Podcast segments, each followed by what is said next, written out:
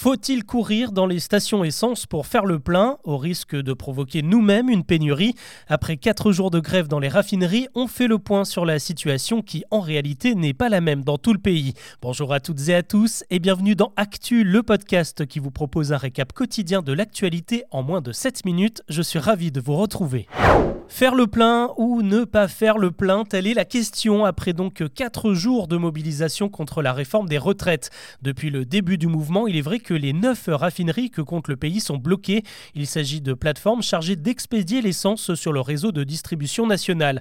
Rien n'en sort ou presque, hein, puisque celle de Normandie a été libérée hier après un vote des grévistes. Selon les derniers relevés, la pénurie ne toucherait pourtant que moins de 5% des stations-service en France, et ça ne veut pas dire qu'elles sont totalement à sec, mais qu'au moins un carburant est manquant, soit du samplon, soit du diesel.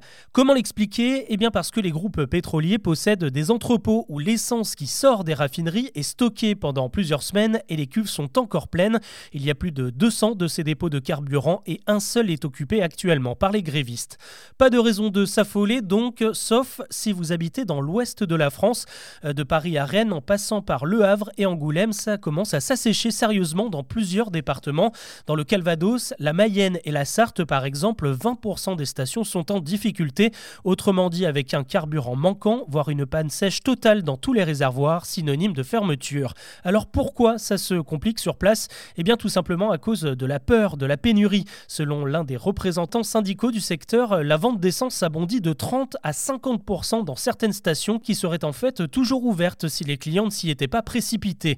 Autre raison de ces pénuries localisées, l'opération a pris coûtant organisé par Leclerc qui a provoqué un afflux soudain quelques jours avant la grève. De son côté, le gouvernement appelle donc les automobilistes à être raisonnables et promet que les forces de l'ordre seront mobilisées pour rouvrir les raffineries si le mouvement de blocage se poursuit. En attendant, les sites bloqués ne sont pas totalement à l'arrêt, ils continuent de produire de l'essence et les stocks se remplissent. En cas de réouverture, le réapprovisionnement serait donc quasi immédiat. Et puis autre raison de ne pas se précipiter, si on compare les 5% des stations touchées par la pénurie ce vendredi, on est encore très loin des 40% observés en octobre dernier. L'actu ce vendredi, c'est aussi ce coup de vent. Et oui, soyez prudents ce soir et ce week-end avec la tempête Larisa. On attend des rafales à 180 km/h sur la Corse et ça va souffler aussi très fort sur tout le pays. 150 km/h déjà relevés dans le massif central. Au total, 7 départements du sud sont placés en vigilance orange des Alpes-Maritimes jusqu'aux Pyrénées-Orientales. D'ailleurs, l'étape du jour du Paris-Nice cycliste a été annulée à cause du danger. Dans le nord aussi, vous êtes concernés d'ailleurs. Des rafales très violentes vont balayer la région parisienne et la Bretagne. Comment lutter contre la propagation des IST, les infections sexuellement transmissibles? Pour la Haute Autorité de Santé, ça passe par un système d'alerte dès que quelqu'un est diagnostiqué. Dans un rapport publié hier, la HAS, comme on l'appelle, préconise de faire évoluer la loi pour obliger les médecins à prévenir les partenaires sexuels des malades.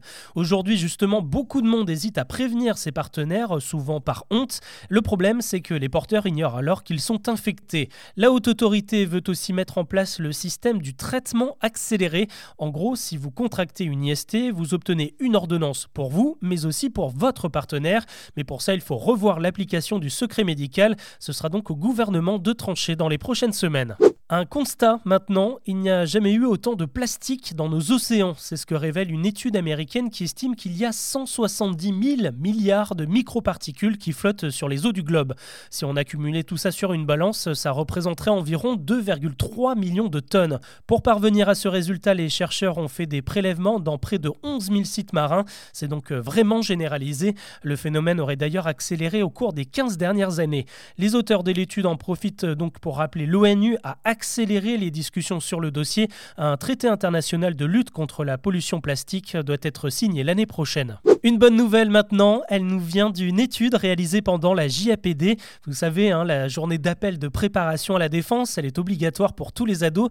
Eh bien, en mars dernier, 23 000 participants ont accepté de répondre à des questions sur leurs habitudes de consommation de tabac, d'alcool et de drogue. Et le résultat est plutôt positif, sans mauvais jeu de mots. Euh, moins de la moitié des ados de 17 ans affirment avoir déjà déjà testé la cigarette. C'est 13% de moins qu'au dernier pointage il y a 5 ans. La clope recule donc, tout comme l'alcool. Seul un jeune sur 5 avoue avoir déjà bu et il y a même deux fois moins de fumeurs de cannabis. En revanche, l'usage de la cigarette électronique considérée comme moins dangereuse a été multiplié par 3 et les ados se laissent aussi tenter par le CBD désormais. Allez, on part maintenant en Allemagne et plus précisément à Berlin où la direction des piscines de la ville vient d'accorder le droit aux nageuses de se baigner sans nu si elles le souhaitent. Cette décision, c'est en fait le résultat d'une véritable affaire. Le bureau de lutte contre les discriminations a été saisi par une femme qui s'estimait lésée vis-à-vis des hommes qui, eux, ont le droit de se baigner torse nu. Cette mesure a donc été prise au nom de l'égalité homme-femme. Tous les règlements intérieurs des bassins municipaux vont devoir être modifiés. Du coup, on ne pourra plus expulser personne à cause du monokini. On termine avec les Oscars. La cérémonie a lieu ce dimanche, comme d'habitude à Los Angeles. Et côté favori, la soirée devrait être belle pour le film Everything Everywhere All at Once, une comédie d'action avec Michelle Yeoh, nommée parmi les meilleures actrices. Le film cumule 11 nominations au total. Ça pourrait aussi le faire pour le carton du moment de Fabelmans, signé Spielberg, cité dans cette catégorie. Cette 95e cérémonie est aussi marquée par une certaine tension en coulisses. Un service de crise a été mobilisé pour éviter des scènes comme la claque de Will Smith qui avait marqué la dernière édition.